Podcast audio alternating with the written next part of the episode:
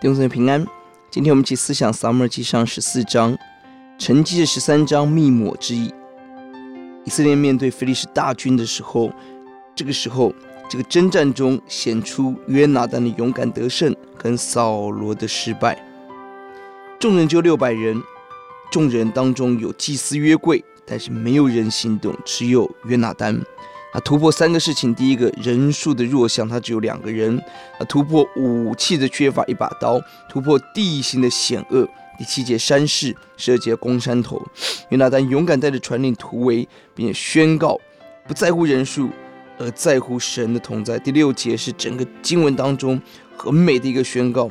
约拿单说：“我们不如过到未受隔离的房营那里去，或者耶华为我们施展能力，因为耶华使人得胜，不在乎人多人少。”这句话是危机中的逆转胜，在许多的困难错误当中，没有神的回应，只有虚假的祭司约柜。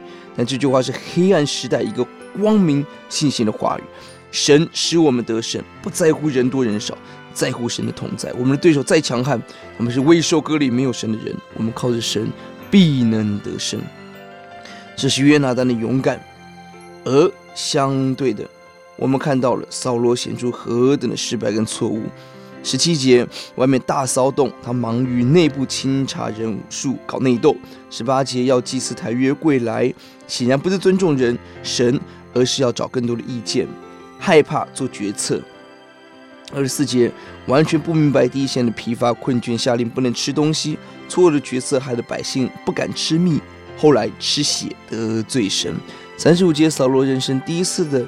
筑坛为了解决问题，不是敬拜。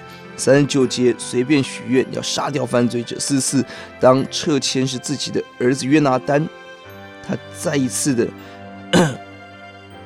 要杀，他要杀掉他的孩子，为的是坚持自己的面子，而百姓来保护约拿单的性命。这种种都是扫罗的问题。四七五十二，扫罗的确是个用心征战、为民除掉外地广大人才的人，但以上的致命问题让扫罗王位无法长久。我们低头祷告，主在这黑暗的时代，帮助我们有约拿单的信心。我们要征战，靠着主，我们必能得胜。求主的灵充满我们。谢谢主，奉主的名，阿门。